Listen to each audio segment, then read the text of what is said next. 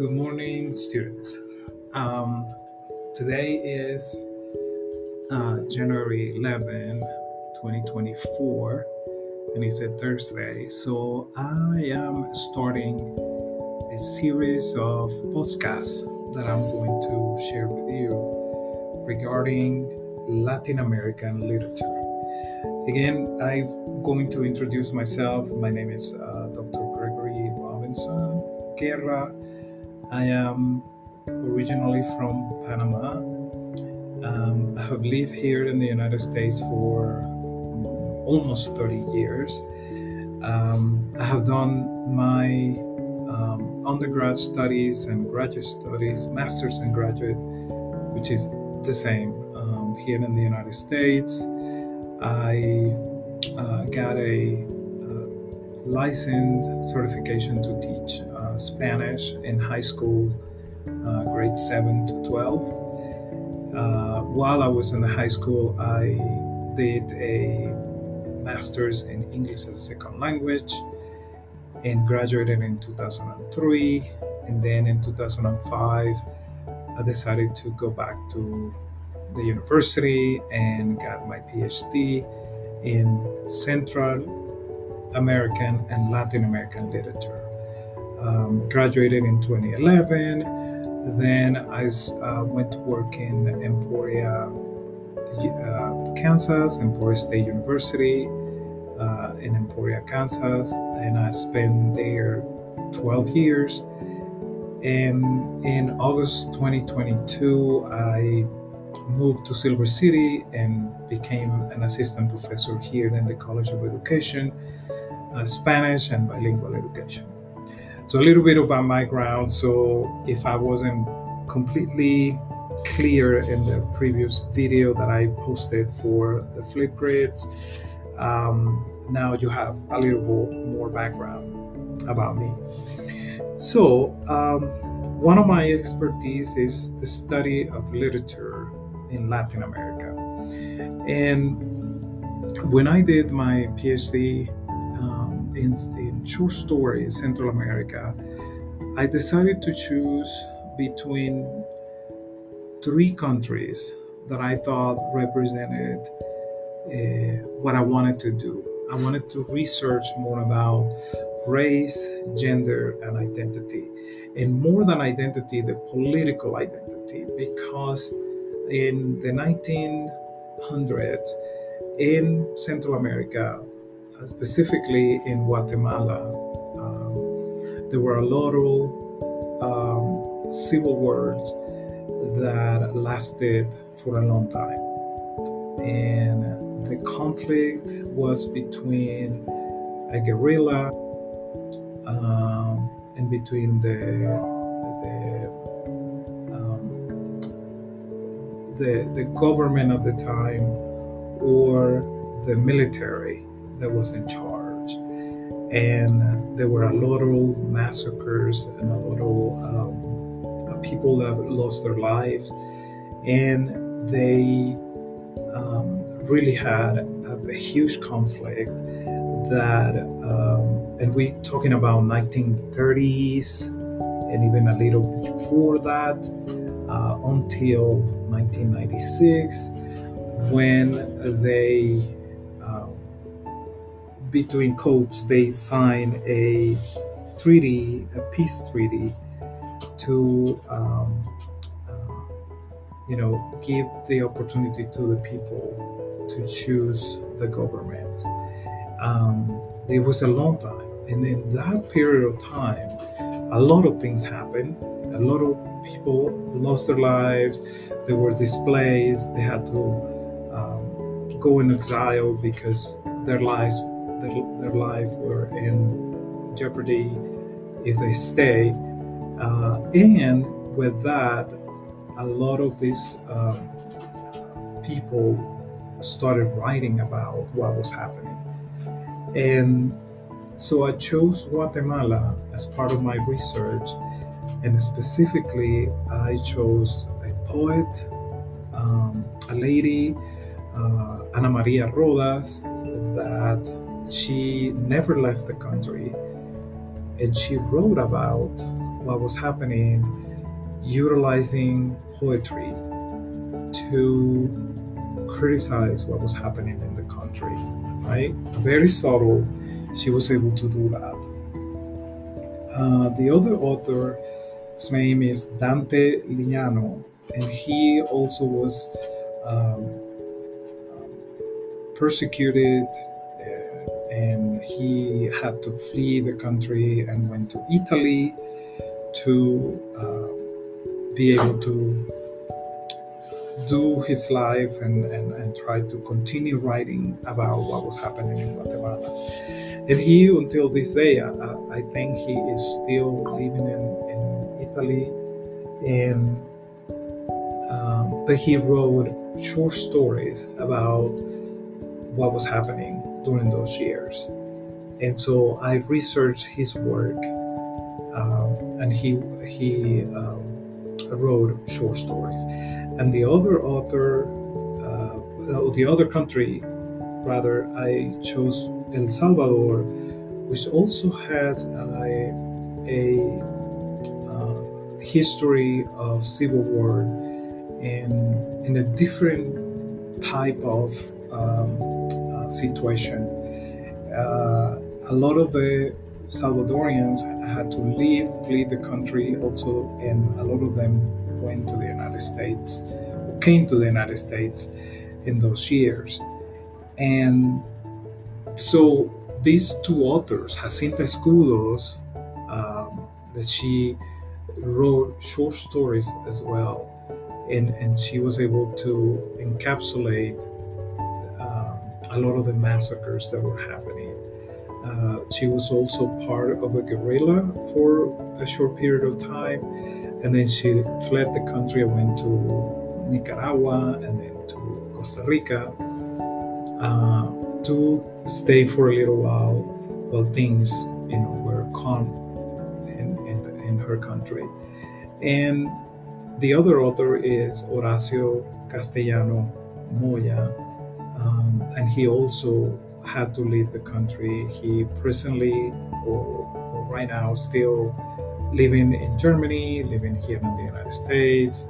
He lived in Canada, but he also wrote about um, short stories about the horror that a lot of people were experiencing at the time. Why am I saying this? It's just so you have a, a little bit of background of the things that I researched um, while I was, you know, doing my PhD studies. What is the connection between this and gender studies is that a lot of people were displaced a lot of people were not given the opportunity to participate in what they thought it was their country. They were completely on the uh, outskirts of the center of the country where power was um, a lot of women didn't have the opportunity to participate. Um, however, you have um, heard that in Guatemala, I chose one uh, poet, a woman um, or a woman that wrote poetry against the system. She never left the country, so that's another uh, particularity about this. And in El Salvador, Jacinta Escudo was also part of the uh, of the guerrilla for a time, and she uh, also participated in um, in demonstrations or um, you know writings against the system and at the time. Uh, and we're talking about 1980s 1990s when things were really, really um, difficult uh, in in El Salvador and in Guatemala as well. In the other hand, I chose Panama, which is my country, and in Panama we have a different type of situation. However, um, this country um, was part of what um, Colombia in the 1800s were, and they became part of Colombia. And it was one of the, the departments that was far, far um, on the west part of the country, and it was never attended. Um, and then in the early 1900s, the United States was curious about the possibility of building a canal through Panama. And in 1903, we were helped by the US to become independent. And then the construction of the canal, the agreement was to do the construction of the canal at the time. And um, that's how we became independent. We became a powerful country in the sense of being the center uh, for uh, a lot of other countries to be able to cross the canal instead of going all the way to South America, um, Argentina, to do the cross from east to west or west to east, right? And so, so it shortened the amount of for ships, the amount of time that they needed to do in order to cross from one place to another. Until today, this uh, passage, the, the Panama Canal, continues to be an important um, uh, way to transport um, goods and, and anything, I think, it goes through the canal. They have built in um, early, I think in 2014, 15, they built the bigger canal so bigger ships can go through as well. So in this country, which is my country uh, of birth, um, I chose two authors too. Um, Jaramillo Levi. Uh, he also wrote uh, plenty um, of short stories. So I chose one of the first first um, uh, books that he wrote, Catalepsia. And in this story, he is making an allusion of, and he wrote it in 1965, an allusion of what happened in 1964 when we had a confrontation between high school students and the, pa- the Panama Canal Zone government at the time. They wanted to raise a flag of the of the Panamanian country, country of Panama, where the flag of the United States was uh, raised. And then the government intervened. There were a, a, a situation that, uh, where people lost their lives. And so, anyway, I think the resemblance of what happened at the time is encapsulated in the story Catalepsia that um, Jaramillo Levi wrote. And the other author is Consuelo Tomas, and it's a, a woman that is from the Caribbean, Bocas del Toro in Panama, in the, um, uh, one of the Atlantic areas uh, of the country. It's a province, and she wrote uh, stories that had to do with the bananeras. And um, if I say Chiquita Banana, you probably will kind of have a connection with um, um, what I'm talking about. But there were plantations of banana in Panama in that area, and she wrote about the differences between the people that rode that, that worked in in the bananas bananeras and the company and how people were treated at the time. So anyway, you can see that in this first introduction, what I'm doing is giving you a little context and background or the research that I have done and the things that I, am the most interested in yeah, are you know how do we treat race through the lens of writing short stories and how people are displaced because they don't have a voice. How are women, men of uh, or the lower classes uh, treated in this society, and how much we have uh, grown from the 1960s all the way to the 2000s, in um, how much we have been able to advance, uh, which I found out that a lot of things were still uh, way, way, way slower. Like, for example, the use of internet in many areas of Guatemala, for example.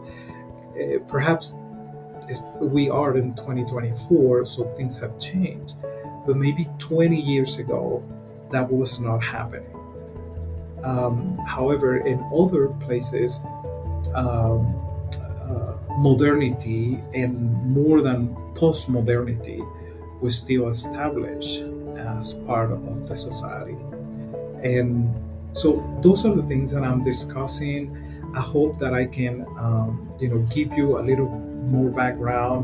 And this um, podcast, podcast, uh, sorry, uh, will help you understand and follow what I want to do. So I'm going to stop here. I, gave you a little introduction background. And the next episode, I'm going to talk about Latin American literature. So to give you a, a scope of more information that you can use to listen and to be able to um, to do the activities that I want you to do in this particular uh, module. So, thank you for listening, and we'll see you in the next uh, recording. Thank you.